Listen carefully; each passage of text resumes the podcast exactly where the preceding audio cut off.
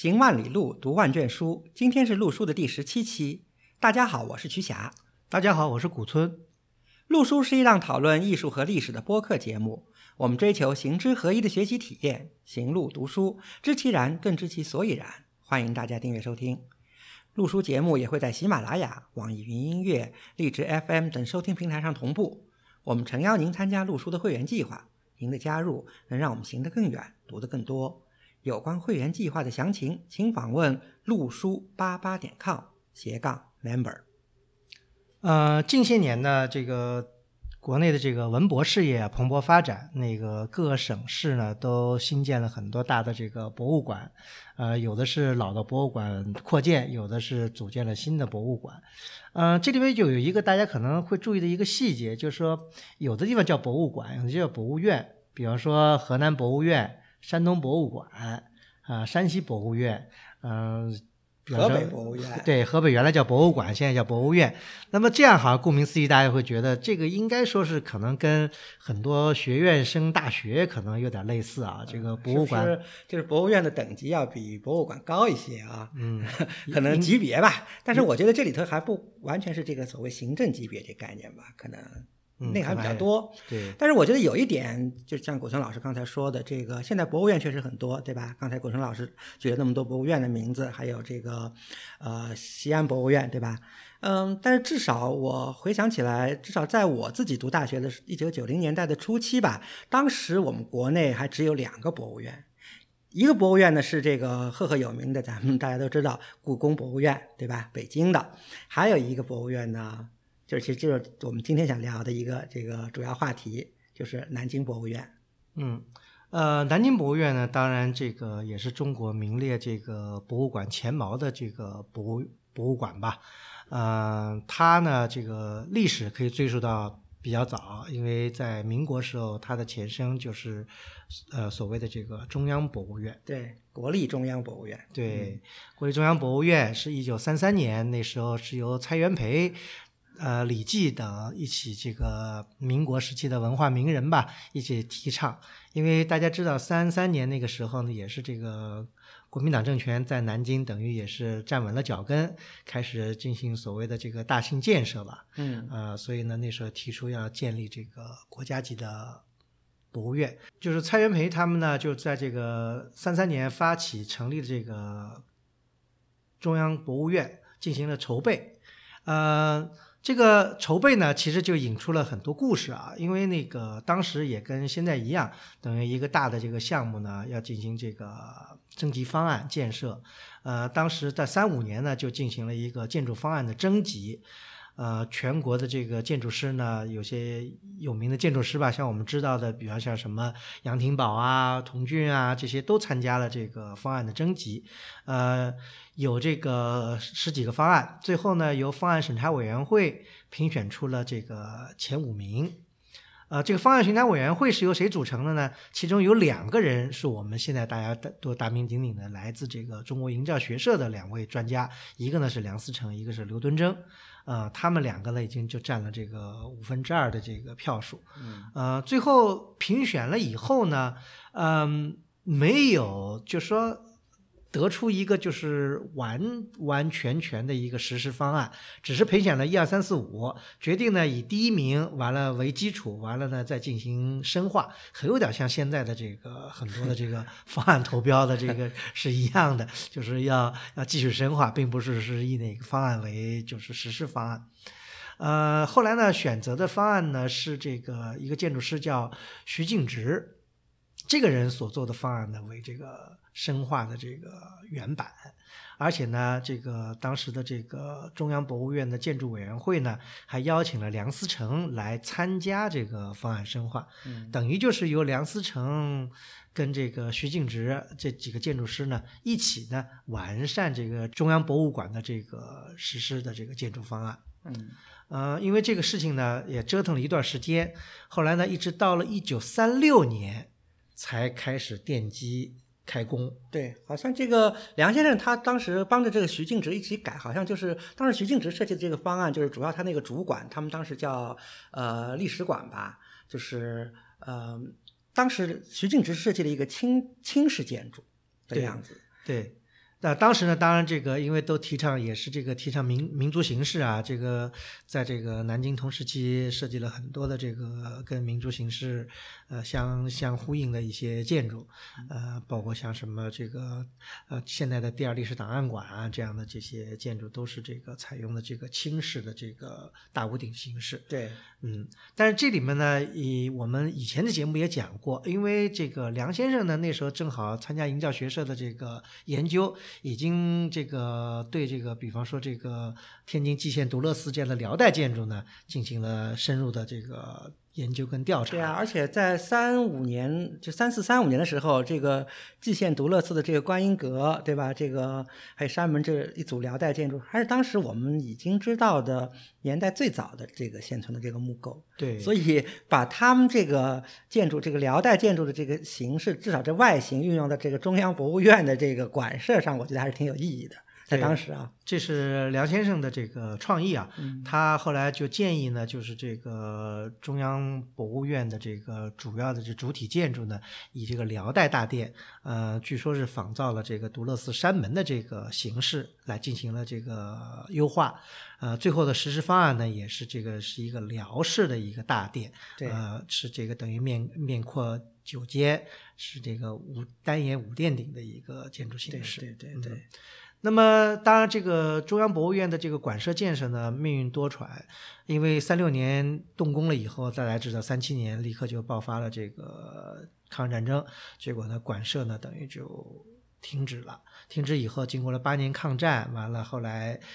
到了这个胜利以后，四七年，到四八年才才最后初步初步完工吧？完工对，然后就开展了。对，那么当然，其实这建筑上陆陆续续的，一直到了这个五十年代，还有些修整啊，对对对，这个这个，我我看一个资料说是到了五二年的时候，当时南京又重新请这个这个刘敦桢先生还有杨廷宝他们一起再继续的把这个这个建筑继续做完，然后好像就是那个黄色的那个琉璃屋顶的这个工程就在五二年完成。嗯，对。呃，这里面呢，因为有很多的历史，呃，最近呢，正好这个有一段历史呢，在这个现在的南京市博物馆，呃，有一个特别的展览，这里面揭示了一部分当时这个中央博物馆、中央博物院的这个建筑的这个历史，挺有意思的。嗯，呃，如果有赶得上的、有兴趣的人，如果赶得上这个展览，可以到那个南京的这个朝天宫的这个南京市博物馆去看这方面的这个展览。啊，不过讲到这个，这个南京市这个朝天宫的这个跟这个南京博物院还是有一些关系的。这个咱们这个按下这个待会儿再来讲。嗯，那么中央博物院，嗯，在大家顾名思义，它中央博物院是以南京为首都的时候叫中央博物院。那么四九年以后呢，呃，因为这个变迁了，那么这个就博物院就不能再叫中央博物院了。对对对，嗯。怎么说呢？这个当时因为，呃，南京原来是民国政府的这个首都嘛，所以都是很多机构都是以中这个中央这个命名的。而且南京的这个国立中央博物院呢，也确实是名副其实的具有国家博物馆性质的一个很重要的一个博物馆。所以在这个四九年这个呃新政府接收以后呢，最开始啊，它这个。国立中央博物院，它就改名了，它就不能再叫国立中央博物院了，它就改成国立南京博物院，还是由这个文化部直属的。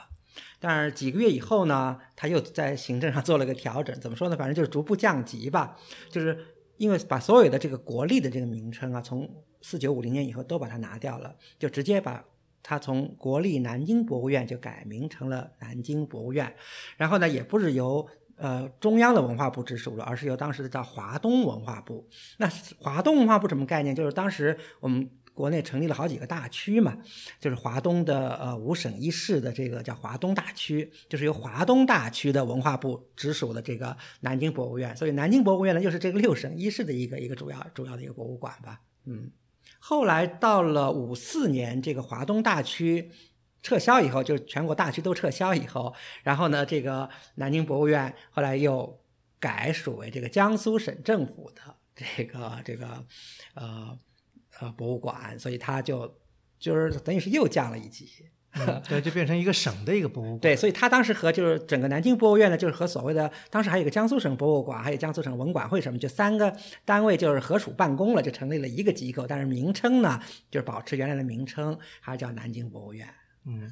所以说，其实从某种意义上来说，四九年以后呢，这个南京博物院就从原来的一个国家级的博物馆，变成了一个地方的省市级的博物馆。呃，比方说，就跟山东博物馆啊、河北博物馆是其实是类似的一个。对，从级别上是一样的，但是从作为馆藏呀，作为它的这个研究机构，作为它的人员啊，其实它都是继承的这个原来中央博物院的整套的这个这个班子和这个藏收藏也是这样。对它的历史，就是说可以这个引申到这个原来的中央博物院的这个历史。但毕竟它作为博物院的名称保留下来了，一直保保留到今天，对吧？对，呃，所以说这个就是是四九年，在相当长一段时间，四九年以后，呃，等于南北并列的两个博物院，就一个北边的故宫博物院，一个南边的这个南京博物南京博物院，对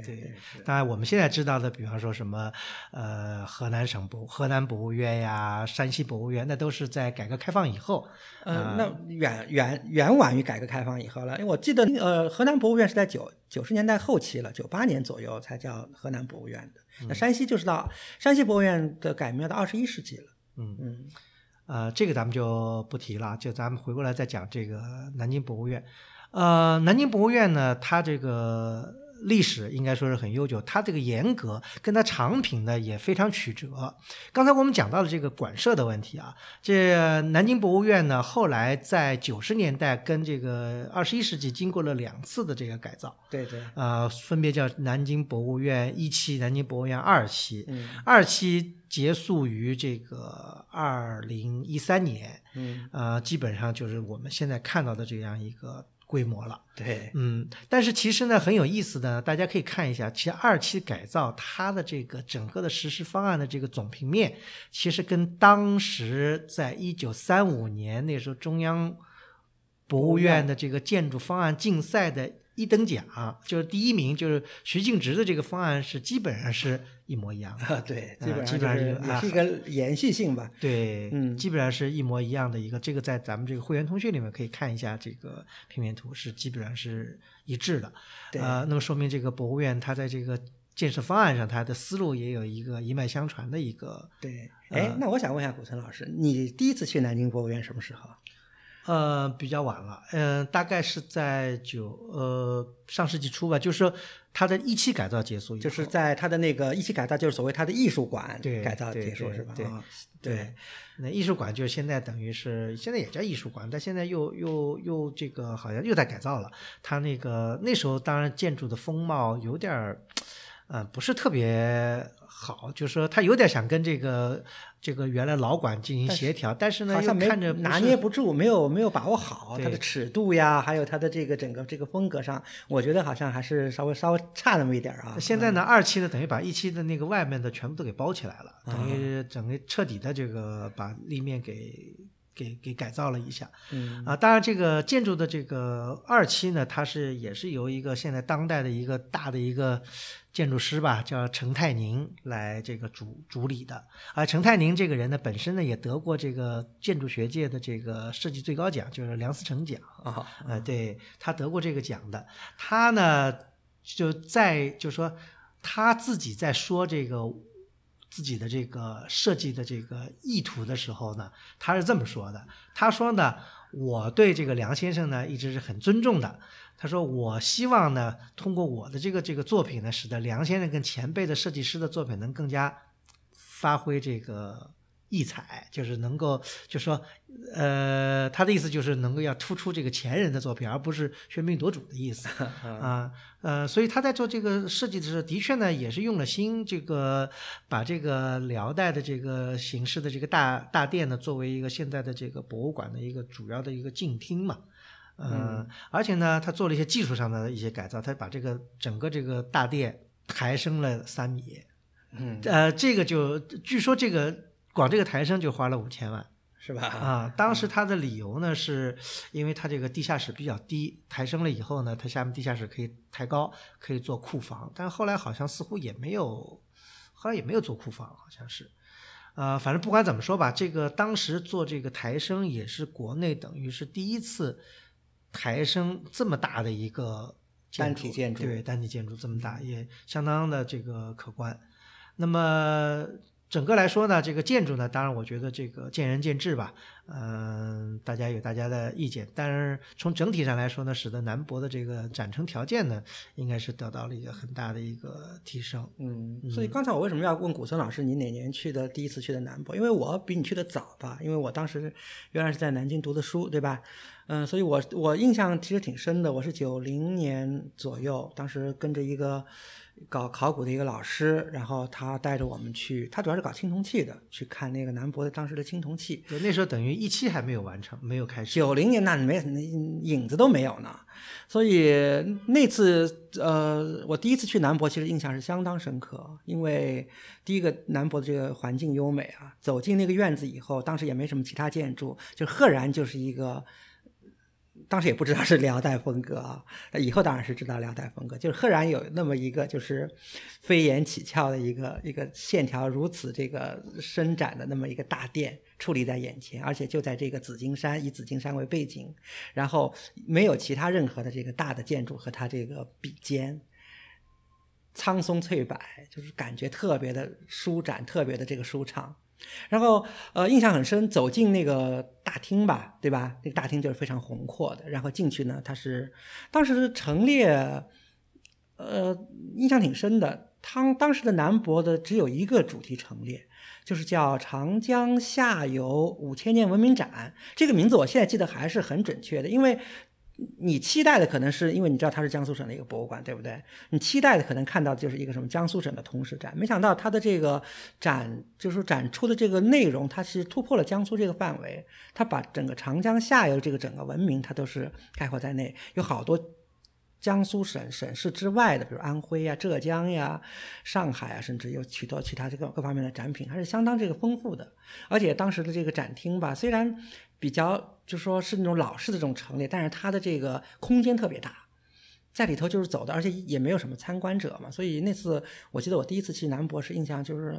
特别深刻。今天回想起来还是记忆犹新。当然，具体看到的什什么展品已经不太有印象了，但是至少那次的参观体验是很深刻的。嗯，那么徐家这个二期工程完成以后，你去过吗？当然去过。二期工程完成以哦，一期工程完成就是一期改造完成以后去过好几次呢。但是二期完成，我是。几个几几周前 刚去过，虽然是一三年开馆了，但是拖到今天才去啊。嗯，哎，这个也是感触良多，感触良多。有什么感触呢？就像古村老师说的，这个确实是展陈条件已经大为改善了，而且这个呃展览也多，这个藏品也多，然后灯光布置啊什么也都是可圈可点的。但是就是人参观者太多了，这个简直就是摩肩接踵啊，很少在。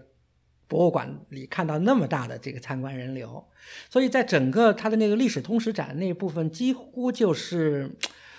因为人太多嘛，就是很难静下心来的仔仔细细的欣赏一件藏品，就是人实在是太多了。以后到了特展厅才稍微好一些。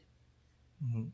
呃，那么你刚才讲到的这个，现在等于这个南博，它又回归到了江苏省的这个地位，所以它只成立了一个江苏省通史展，它并没有再把这个长江中下游地区都涵盖在它的这个呃展览的范围之内，所以它的这个新馆的一个主要的一个。一个陈列就是一个江苏省通史的一个陈列，当然这个陈列呢，嗯，也可圈可点，它采用了一些还有一些仓储式的一些展览方式啊，一些这个对，就是以显示这个展品的这个丰厚吧，呃，也展了一些。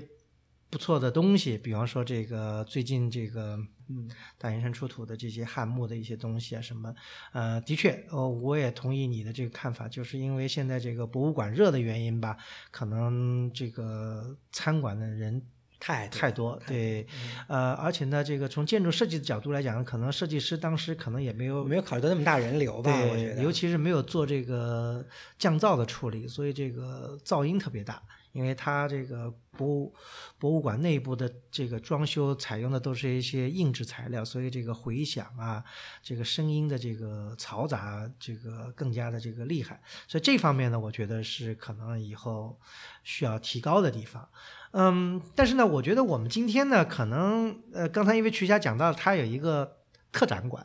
这个特展馆呢，实际上我觉得是这个江苏陈列以外的一个特别值得看的一个地方，有好多人可能容易忽略。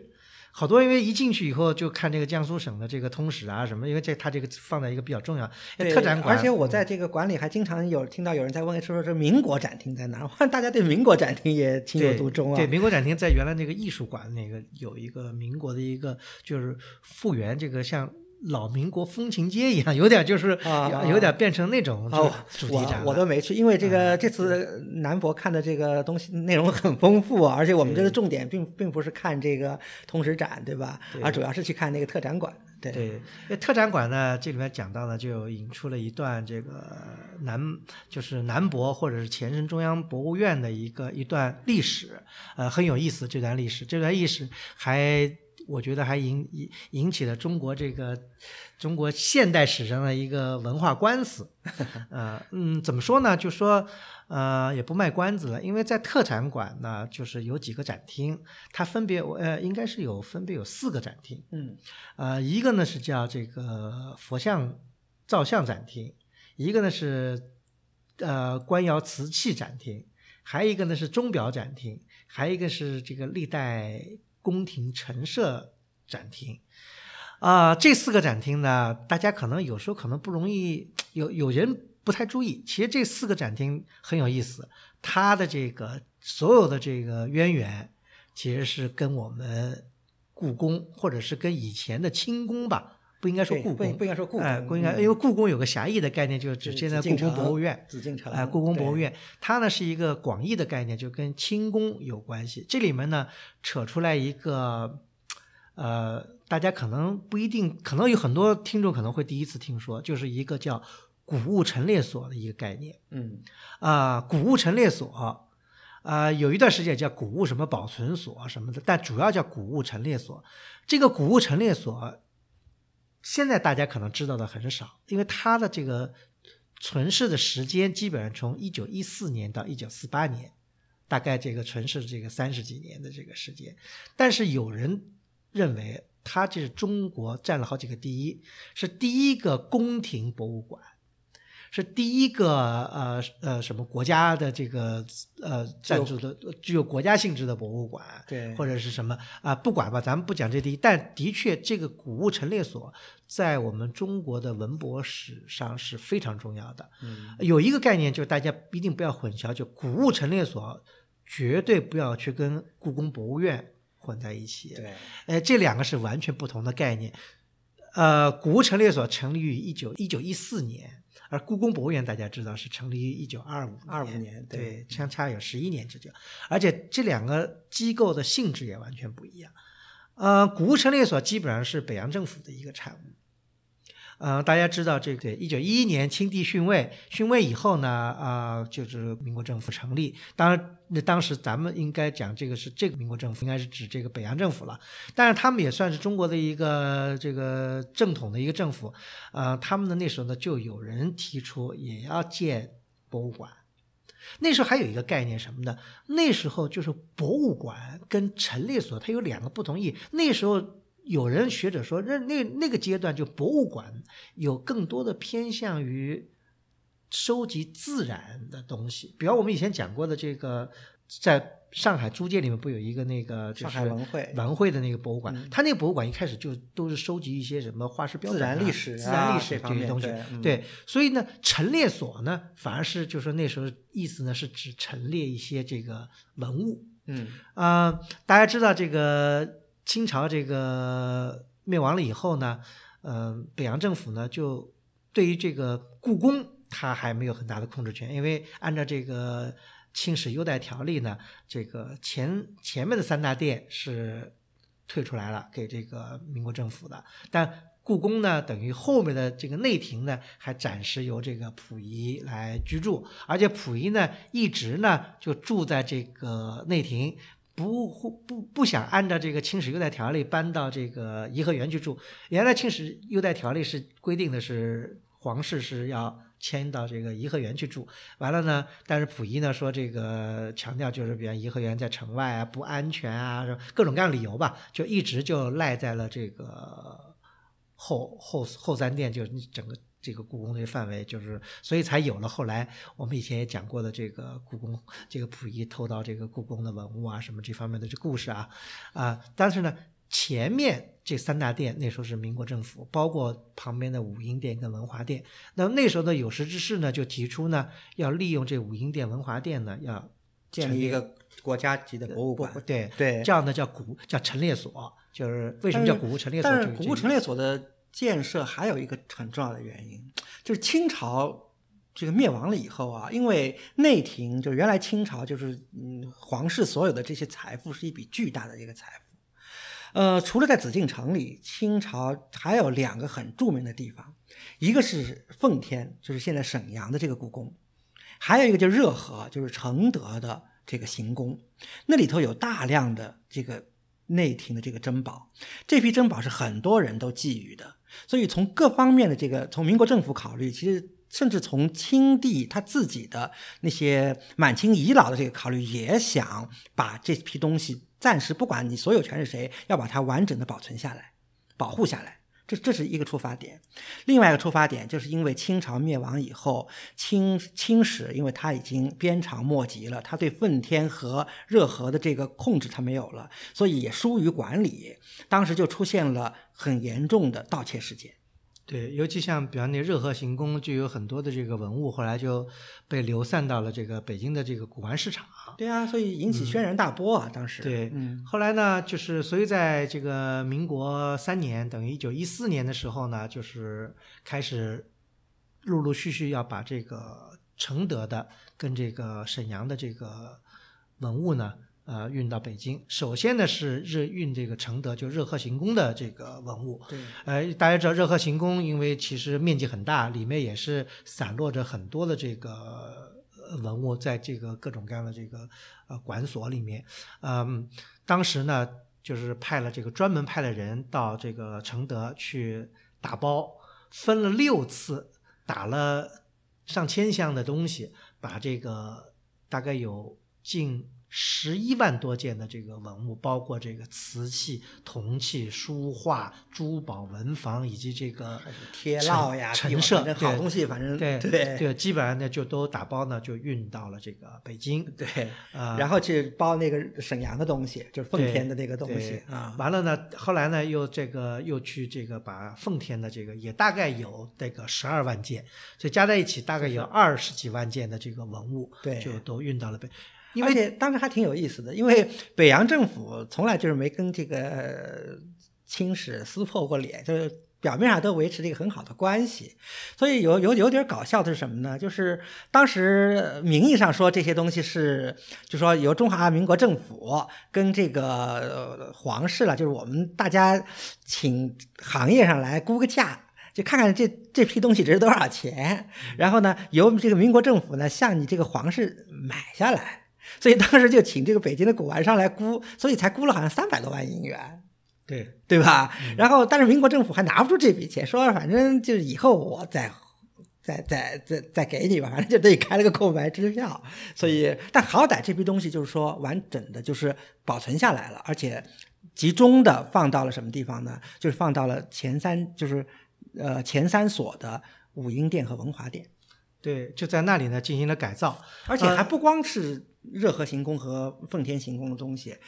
当时的这个所谓的这个古物陈列所还把这个南薰殿的这个历代帝王像，还有这个雍和宫的那些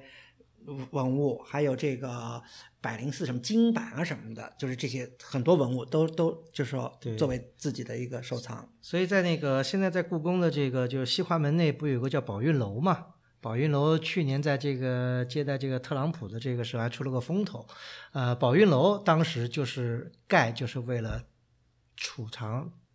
这批文物而盖的，等于就是一个文物的一个文物仓库啊，就是就宝运楼的来由。那么这批文物呢，后来运到北京以后呢，进行了整理，也就进行了开始就进行展览。呃，武英殿、文华殿在这个。在那个时候就被改造了。改造就是现在我们看到的武英殿文华殿，它那个工字形啊，嗯，就是那个时候改造。就原来它是个廊是吧？就说原来就是两个殿，中间那条廊就是那时候为了为了就是把两个把两个建筑连起来，哎就是方便对展览用啊。对啊，而且还请了这个国外的这个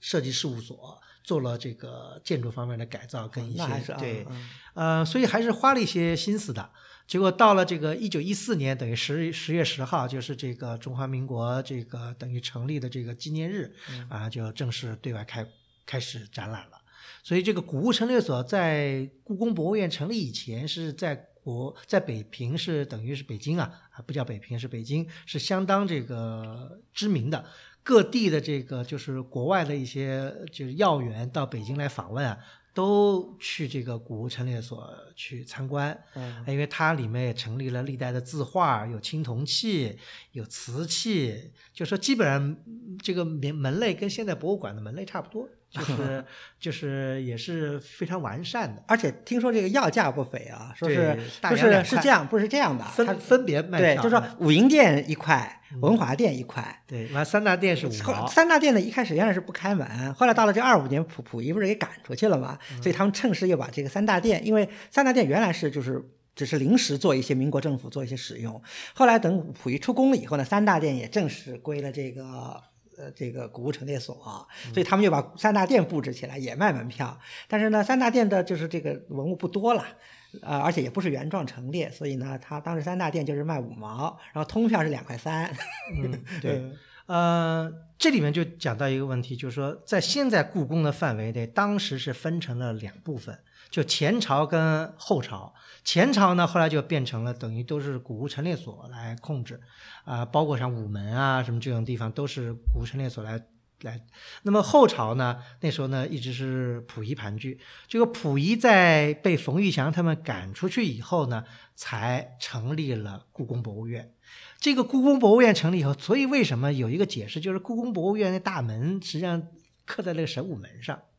就是他他那时候他他前前门被对前门被古物陈列所占了，给堵上了，等于是，哦所以他呢，等于就是，所以现在大家也看到这个神武门上有这个故宫博物院的这个，当时是不是郭沫若写的？现在是郭沫若提的这个故宫博物院这几个字是刻在神武门上的。只有到了什么时候？只有到了在一九四八年以后，就两个地方合并了以后。一段时间，在这个午门的这个门额上写上了这个啊，故宫故宫博物院，嗯。一前面是从来没有的，因为前面一直这个从午门进去，一直到这个乾清门以前那些地方，全都是归这个古物陈列所所控制的范围，嗯。所以这两个是完全不同的两个机构。这个很多人有有忽略，其实古物陈列所，据当事人回忆，就古物陈列所跟故宫博物院是性质完全不一样。说古物陈列所主要还是由这个遗老，当然了，就是当时重要一个发起人，就是我们很熟的，就是朱朱朱启潜朱贵兴、对朱贵老，对吧？他是这个在帝室那儿，就是清清朝那儿也是这个比较这个说得上话的人，又是这个袁世凯的嫡系，又是北洋元老，对吧？对所以他是一个，所以他们的这个都能对古物陈列所的这个整个的经费，它的这个整个的这个氛围呢，都是跟北洋政府有很密切的联系。那么相比之下呢，故宫博物院它是一个呃新成立机构，而且这个机构从一开始据说就跟国民党有很深厚的因为故宫博物院据说它里面的这个委员会里面的很多这个人物，包括蒋介石什么，都是故宫博物院的这个上面的这个委员会，所以说故宫博物院在当事人看来是一个新派的一个。控制的一个控制的机构而古物陈列所呢是一个老派的一个，而且这两这两家是有点儿有点竞争关系，哎对啊，对吧？当时后来因为民国政府后来不是就是南迁到了，就等于到了南京以后，嗯呃，一第一件事情就是想把这两个单位给它合并在一起，但是这个事情就一直拖拖拉拉没有成，一直到了一九四八年的时候才古物陈列所才最后被并进了这个，因为你现在看史料，就是说南京政府其实下了多次政府命令要把这个古物陈列所撤掉，不是并到故宫去，就是要并到这个中央博物院去。但是北京方面北或者叫北平了，就是一直是抵制，一直就没有实行。对，对一直没有实行，就一直是分开的两部分，大家互相之间是是是是有有区别的，就是有界限的。呃，那么这个古物陈列所呢，它呃历史是一直到了一九四八年被结束的。但是呢，这里面就说我们讲了这么半天，它跟南京的这个南京博物院或者是前身的中央博物院有什么关系呢？嗯啊、这里面呢就又有一个，就是有一个事儿出现了，就是故宫文物南迁。但是是古村老师，你用了故宫文物文，我觉得还应该用清宫文物南迁更为好一对些。，但是呢，因为现在很多呢，的确是这个你要查这个查这个书籍什么，都是讲叫故宫文物南迁，对吧？实际上应该厘清，实际上应该叫清宫文物南迁，更能够准确跟全面。因为它确实是包括了两部分，有故宫博物院的，有古物陈列所的，其实还有颐和园呀、国子监其他地方的文物。对对对，并非是全全完全是故宫博物院的。对，这里面呢就有一个有一个就有一个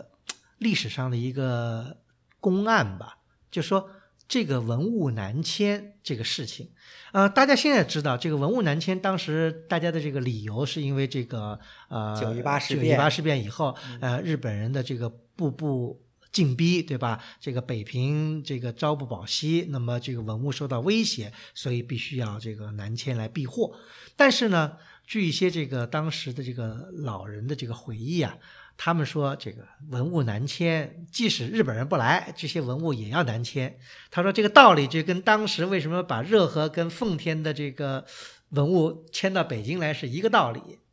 意思就是什么呢？新政府首都又搬到南京去了，南京也要建博物馆，也要装点门面。那么这个门面、这个博物馆的东西，一时半会儿哪哪能收集到那么多呢？那就还是要从故宫这边把文物拿过去，那么来这个。所以这个呢，也是一个理由之一理。由之一。对，当时故宫南迁提出的时候呢，一下子就得到了社会上大批的这个知名人士的反对，包括像这个胡适啊、呃鲁迅啊，呃不管左右，都对这个南迁的事情表示了异议。但是呢，这个事情的意义呢，并没有阻碍这个南迁的步伐。呃，这里面有当事人回忆，回忆说当时呢，这个故宫博物院是非常积极的，呃，这个遵循了这个南京政府的这个命令，打包啊，开始就是装箱啊，什么签了大概一一万多箱文物吧。与此同时呢，这个命令也到了这个古物陈列所，但古物陈列所的人呢，就阳奉阴违，就不想迁。就是变着法儿的这个推脱，完了还这个这个这个选文物的时候呢，尽量选些乱七八糟的，就是不好的东西，呃，因为他们觉得呢，这个这些文物呢是他们谋生的手段，如果都迁走了以后，这个留这些人留在北平，那时候那靠什么呢？就靠这些文物要要要吃饭，呃，所以呢就拖拖拉拉的，但是呢，后来呢。迫于这个那时候的这个南京政府的这个压力吧，当时这个故宫博物院在旁边起到了 推波助澜的作用。那么呢，后来呢也打包了大概五千千多箱，对，大概十万十万件。对，大概一半一半的这个古物陈列所的这对个东西。文就打包跟着这个故宫的文物一起呢，就南迁到了这个南京。不是，先是到上海去的。哎，对，先现在因为因为迁到上海租界迁到上海，哎，对，因为是那时候呢，南京嗯没有地方接纳，所以这台影出就是在在南京的朝天宫旁边就盖了一个这个仓库，对，嗯有点像当时盖宝运楼一样，就也要盖一个大的一个库房来接纳这么多，因为那时候运运过去了几十万件文物了，嗯，对吧？有一万八千多箱，对，就是完了还这里面南，所以南文物南迁的确是有很多部门，不仅是故宫的文物南迁，古物陈列所的文物南迁，还有国子监的文物，还有这个颐和园的文物都南迁到、这个，甚至以后包括地方性的博物馆，像河南博物馆的这个文物都南迁。对这个当然，这是这是另外一回事儿，这是以后就是三七年这个那是真的卢沟桥事变以那是真是避难了。对对对，呃，但是呢，就三三年那时候文物的南迁呢，应该说，应该从现在角度来看呢，的确也有一些国民党的这个，我觉得私心在里头。对他，因为他那大家知道，三三年这时间节点。三三年文物南迁，三三年提出建立这中央博物个中国院博物院，这里面的这个时间点，大家就能看出这个。那中央博物院平地起楼可以，但平地要弄个博物馆，里面东西就是需要从别的地方拿来。啊，对啊那么，那么呢，后来呢，就在朝天宫盖了一个大的一个这个文物仓库，三六年才盖好，完了把这些东西放进去。这些东西屁股还没坐热呢，三七年这个抗日战争爆发了，这些东西又被迫的叫西迁对，啊，完了再这个当然这些故事好多人都都都理解，对回忆过。那么西迁了这个抗战八年，他们在颠沛流离了八年，到了这个抗战结束以后，到了抗战结束以后呢，这些文物呢才又回到了迁回南京。对，在这中间呢，我们也曾经讲过，比方说中央博物院的筹备处当时也内迁了，内迁到哪儿呢？我们曾经讲过一期叫李庄，对对吧？李庄就不仅当时承接了这个中央研究院的十余所，比方什么同济大哎，同济大学，或者是这个营造学社。对吧？营造学社也还有就是留院中央博物院中央博物院筹备处，对中央博物院筹备处，就是以李济挂帅的这个，对这批人也那时候当时就是寄宿在了这个宜宾的李庄，呃，那么他们跟这个就中央博物院呢，也跟这个其他单位一样，熬过了这八年抗战的艰苦的岁月，后来就回归到了南京。那时候呢，又提往事重提了。就说这个要把这个古物陈列所还是要跟这个故宫博物院进行合并。其实以前都并过，就是以前都把它从就是把古物陈列所都并到中央博物院，它就是一直抵制嘛，就是他们没并成嘛。对。这次到了抗战以后，还有一个就是说，当时古物陈列所当时他一个理由就是说那些人跟日本人合作。复逆了，所以这个当然是天条了，所以再也没有能够阻挡这个合并的这个力量了。所以两家就是故宫博物院和古物陈列所最后就并起来了。对，所以后来好像听说就是古物陈列所，因为它不都是主要以热河和奉天的文物为主吗？那些文物后来并到故宫以后，故宫也就把它们贴上了“故”字标签对。那么，呃，四八年就完成了这个整个两个机构的完全的这个合并，就把所有的房屋财产什么，到那时候才真正意义上紫禁城变成了一家单位啊，所以这个午门上才挂上了这个故宫博物院的这个标牌。呃，那么整个的这个古物陈列所呢，到了那个时候呢，就真正的成为了历史。它在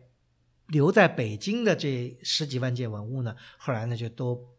正式的都并进了这个故宫，对啊，这些文物呢也挺有意思。呃，这些文物虽然贴了故宫字头的标签，但是它也有那故宫还是知道这些文物的出处来路是哪儿的。所以到了后来，就是上个世纪的五六十年代开始，就解放以后吧，就是沈阳故宫就开始要。就是因为沈阳故宫要恢复它的这个展陈啊，什么有些东西，后来呢，故宫呢就把有些东西又拨给沈阳故宫。后来七十年代，这个承德避暑山庄要开放，要要这个修复，也问这个故宫要这些文物，完了故宫呢又拨了一批这给。避暑山庄，就等于是故宫把自己接收的那些古物陈列所 又还给了任何。呃，当然这里面到底多少就不知道了，但里面又引出了后来一件公案，就是大家也知道，在上个世纪九十年代曾经出承德出过一件很大的一个文物盗窃案，对吧？就是外八庙的一个文保保管主任吧，就是用各种名目把这个文物盗出来，调香。就调包什么对，到香港去卖，结果卖的文物有人看见上面就贴着“顾”字头的这个标签，一开始大家以为这个是从故宫跑出来的文物，因为刻贴了“顾”字头的标签嘛。结果后来这个文化部啊，中央也很紧张，讲想故宫怎么会文物会流到香港的拍卖市场？后来再一查啊，发现这批文物是这个调拨给了这个承德，后来再顺藤摸瓜才把这个案子给。破掉，不然一开始都以为是故宫的文物失窃了。嗯啊，但从另一方面说呢，就是古物陈列所的一部分文物呢，就进了，就没有南迁的文物就进了故宫了。刚才讲到的是这个北京的这个古物陈列所的文物，那么南京的古物陈列所文物呢，啊，其实呢也是分了分成两部分了，一部分呢等于是比较少的一部分吧，大概可能四百多箱的文物呢，随着。中央博物院的其他的文物呢，一起被运到了这个台湾，就跟故宫南迁文物里面有一部分，大概三分之一、四分之一的文物也一起都运到了台湾。那么剩下的这些文物呢，当时呢，当时这些文物呢是在这个就古物陈列所裁撤的时候的说好的，这些文物在南京的文物都归这个中央博物院了。对，所以中央博物院把其中一些因为精华的呢运到了台湾去，等于现在应该是在。应该是在台北的故宫，对，就在台北的故宫了。那么没有运走的那些文物留在南京的呢？后来解放以后呢，就等于变成了这个南京博物院的馆藏的一部分。对，啊，这一部分呢，应该说是可能争议还不是很大啊。有争议的呢是这个故宫那批文物，因为故宫那批南迁文物，除了四分之一运到了台湾去以后，还有大部分一万多箱文物呢是留在了南京，还五十年代呢陆陆续续，呃，大概有大部分都运回了北京，啊，其中呢剩了两千多箱没有运回北京的，在南京这部分后来就变成了这个故宫博物院跟南京博物院之间的一个历史公案吧，到现在可能也还没有，呃，没有没有完全解决这个问题。但这个呢，跟我们今天讲的这个呃关系不大。我们所要讲的呢，是南博所继承的这个原来中央博物院的，也就是原来古物陈列所的这批东西。这批东西呢，就是我们现在所讲到的，在这个南博现在新馆的这个特展厅特展厅里面展出的这部分东西。对，啊，这部分东西应该说呢，还是呃挺有意思的，因为呢，呃，有一部分，比方说这个钟表，呃，钟表呢，据故宫的老人回忆啊，说这个中国这个皇室所拥有的这个钟表啊，可能是世界上可能是收藏最全的，因为它这个钟表，它不仅有欧洲原装的钟表，还有这个中国仿造的，还中国自制的各种钟表，说数量、类型这方面很全。说可能说欧洲哪个宫廷宫廷可能都没有这么多的这个钟表。那这部分钟表，当然大家知道，在北京的这个有个钟表，故宫有钟表馆，对吧？是原来紫禁城里的，对对对。那么这个南京这个博物院，它有一个钟表陈列厅，这部分东西呃，应该说是热河和奉天的这个当时的陈设，这里面也有这个产自欧洲的，也有这个苏州造、广州造这个对扬州做都有。呃，这部分东西是我觉得是很有特色的一部分东西，但唯一遗憾呢，就是南博这部分东西呢，现在是不带响了。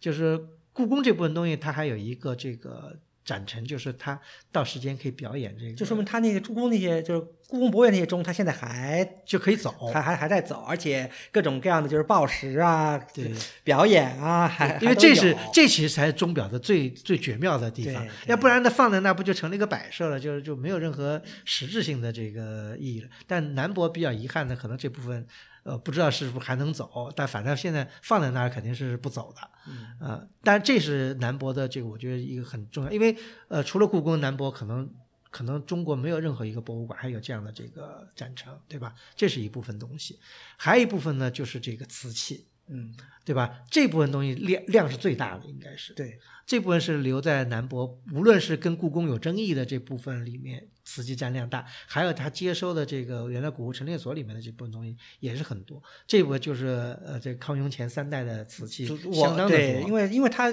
处处都是热河嘛，对吧？对奉天嘛，所以以康乾的比较多。对，因为那个，因为大家知道这个咸丰以后，这个皇帝基本就不去这个 地方这些地方了。对估计热河可能早就不去了啊，不，就奉天可能早就不去了，对吧？对热河也是这个咸丰以后就不去了，所以这个收藏的东西可能都是呃都是乾隆以前的这个对，康乾比较多。嗯对嗯所以这部分东西我是一个很有特色的一部分收藏，因为当时国民党在挑这些东西的时候，那时候还没有意识到瓷器的这个，尤其这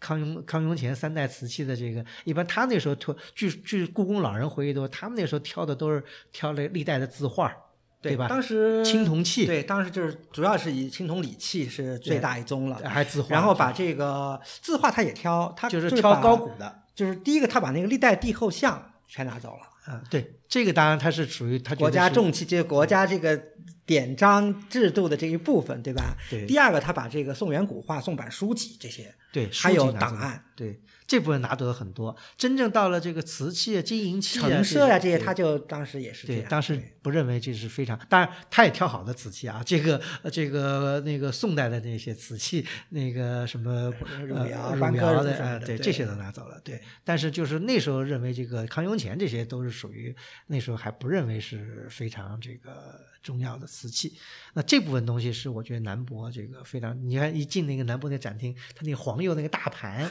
它 能能能能能能放一墙。对，能放一墙，就说明有相当多的这个瓷器，对吧？另外还有一个这个比较正常多的就是那个金铜造像，嗯呃，这部分东西呢有一定的争议性，因为有的故宫的据故宫的人说呢，他说这部分东西有些是故宫的，就说当然我我们不能做判断，因为因为有人说这个东西，因为乾隆那时候做了好多份儿，你他放在故宫就是故宫，他放在别的地方呢就是他可能是。差不多的，他只不过这个放在故宫，那个放在承德，啊，那个放在哪儿？他这乾隆，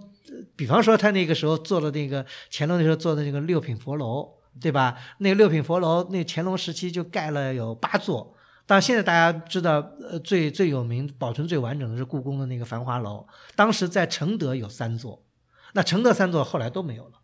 那那有可能他的这个东西就都流落到了这个，就是对吧？对南京或者怎么样？但是，他这个东西应该说跟故宫的、呃应该是很像的，应该基本上也因为他照相处弄的嘛，对吧？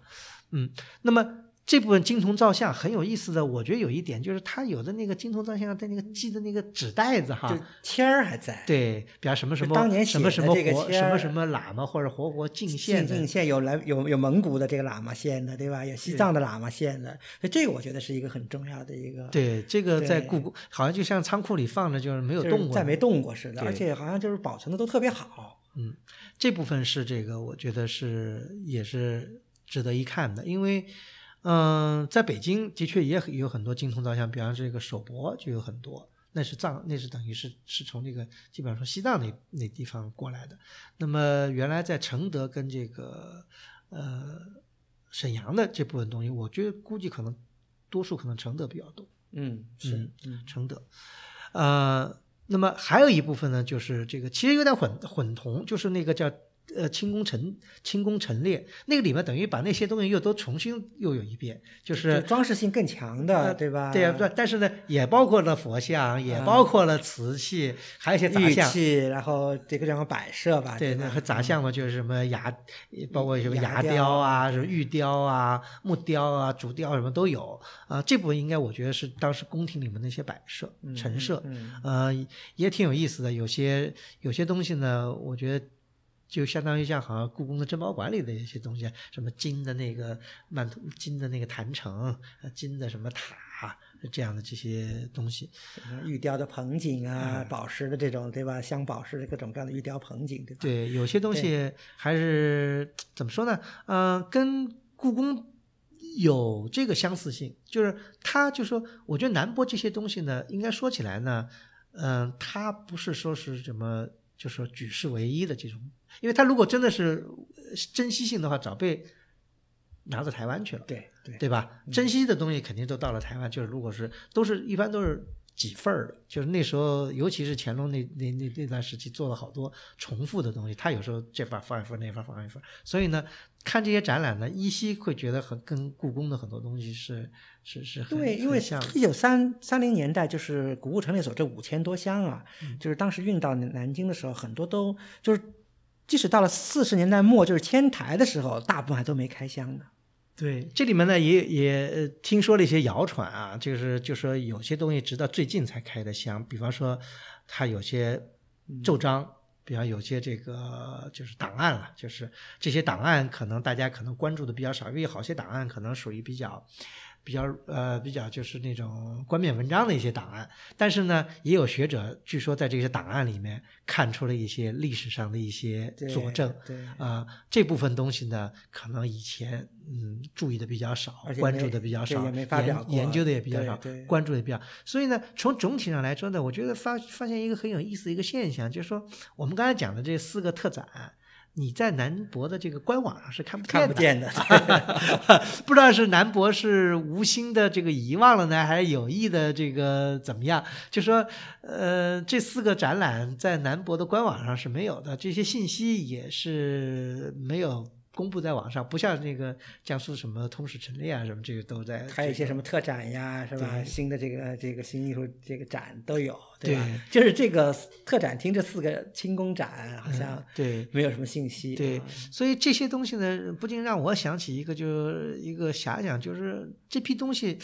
这个比方说它的存档，它的所有的这个这个这个档案的这个公布有没有做到这个？呃，比方这些东西到底都是，因为我仔细看了一下它的这个名牌，它也不详细的讲这个东西是从热河来的也好，好，这个东西是从应该说这些东西当时原始应该都有。就比方说，对有记录，比方这尊佛像应该是从承德的哪个位置、哪个殿或者怎么样？对对，或者是从奉天什么什么地方来的，对吧？这个这个陈设是应该是在在在哪个部位或者怎么样？呃，应该我觉得有记录，但是在现在的展陈上，它是没有写明，呃，这个东西是出自什么什么地方。但是原因也可以理解啊，这个能拿出来给大家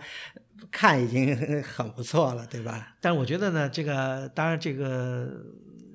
这个产权怎么样？可能是一个是，就是说，呃，属于谁，可能是有个纠纷。但是我觉得毋庸置疑的，因为这其实都是国家的这个，对，应该应该是属于这个全民族的，而不是属于某一个呃个体的。那么，所以我觉得这些信息呢，如果能够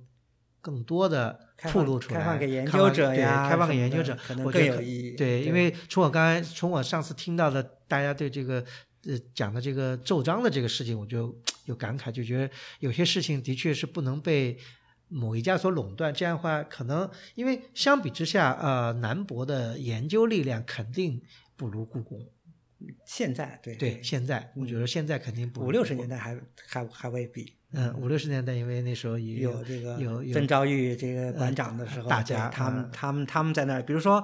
因为我我想很多人最开始了解南京博物院都是从一些书籍啊，像一九五零年代出的几个很重要的考古报告，像这个曾先生主编的，像《南唐二陵发掘报告》，嗯，像这个宜南古画像石墓发掘报告，这都是现在的考古报告里的这个经典之作，嗯，这都是南博的这个重要的发掘，而且是重要的这个出版的。对对吧？对这些呢，我觉得这个，我觉得南博是有这个提升的这个空间的。呃，另外呢，就是我觉得这个展陈呢，也需要进一步的这个完善，就是有些这个它的这个。能看出来这个灰呀、玻璃呀，包括这个呃像钟表这样的器械，最好我觉得能让它能够再活起来，能走起来。对，这样的话，我觉得它的这个文物的这个价值就就更加能够体现上去了。嗯，但是我不管怎么说，瑕不掩瑜。嗯，这批东西呢，能够现在就是在这个南博，因为展成条件好了嘛，拿出来展览了，呃，能够这就是一个很了不起的一个进步。而且我觉得呢，呃，关注的人似乎可能还。不是很多，对对对，所以这个呢，我觉得我们把这个东西讲出来以后呢，呃，也希望提到一个抛砖引玉的作用，希望我们这些热爱文博的这些人呢，到南博去的时候呢，可以去那里看看，因为它的确是有点这个放在一个不特不是特别起眼的一个一个 一个地方，啊，另外呢，我觉得我们有点时间还可以再反过来，我觉得这个讲一下这个南博的一些呃。其他的一些，我觉得一些呃陈列吧，呃，关键就是我觉得去南博看有就是那个通识展里面有些东西，我觉得一个就是这个大云山的这这批这个东西，嗯，比较值得看，而且嗯，他这批东西呢，南博我觉得也算挺好，就是连考古报告等于还没有。对，考古报告还没整理，就把东西先拿出来。这个我觉得很全啊，啊，我觉得这个是值得赞赏。好多博物馆都是因为不拿出来，就是因为还报告没出啊，什么不好，什么方便什么。我觉得这个，我觉得南博是应该应该给。大云山东西都出过国了嘛，这我想拿在国内展的话，更是这个嗯合理的，对吧？对，这这批东西，我觉得呃，但美中不足的就是它把它分散了。嗯，就是没有把它放在一起，是放在不同的这个地方了。对，它分类别，就和其他的这个归归归位在一块儿。你要注意展展牌，你才知道它是大云山的。对对对，它跟其他比方这个出这个汉代王墓出土的东西放在一起来进行一个州啊、徐州啊那儿对对并列展，但是它没有这个。还有呢，就是这个它这个有一个那个汉墓的那个就是复原，对那个比较，我觉得。还是比较有意思的，这也是属于这个，我觉得通识展里面比较，但整个来讲呢，我觉得通识展呢还是显得有点有点乱，而且这个重点不够突出，就是有点仓储式。但仓储式不是没有，嗯，在大都会对吧，也有仓储式的这样。但它是只是专，它并不是所有都是仓储式，它只是列了一个给研究者作为一个仓储式的陈列。如果你真的是就是说对这方面是有强烈的兴趣，而且有。非常，就是说有足够的专业知识去研究这些物品的话，你到那个展厅是非常好的，就是完全是把各个呃器型、各种类型、各个时代的给你堆在一起，让你比较分析。对，但如果你大部分的展陈都作为仓储式的话，可能这个就会给参观者有一种疲劳感感吧。对，就是有的时候你抓不住重点了，嗯反而倒是这样子，对，对吧？这个的确也是，就是说怎么说是可圈可点的，就是可以评论的吧。嗯，但总的来说呢，反正南博的这个展览呢，这个观感呢，因为这个环境啊、人员控制这方面呢，的确是我我去了两次，嗯呃，一次是周末啊、一次还不是周末，但是感觉都是一样。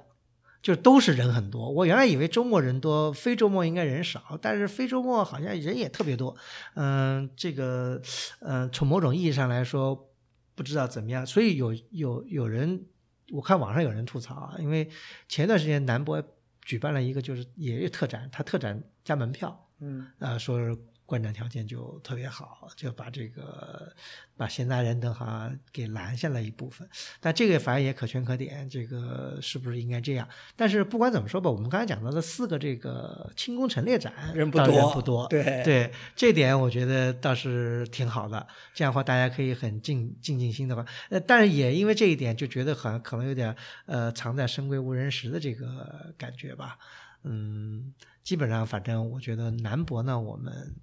就聊到这儿。好，这一期的节目就到此结束，感谢收听。如果您想了解更多的内容，请阅读本期节目的会员通讯。陆书之友微店是购买会员计划和会员通讯的主要渠道。我们的节目在每旬的第八日上线，在陆书八八点 com 可以找到与节目内容有关的链接。我们欢迎批评和反馈。您可以通过陆书的微信公共号和知乎专栏联系我们，也可以发邮件至陆书八八八八 at outlook 点 com。再次感谢您的收听，我们下期再见。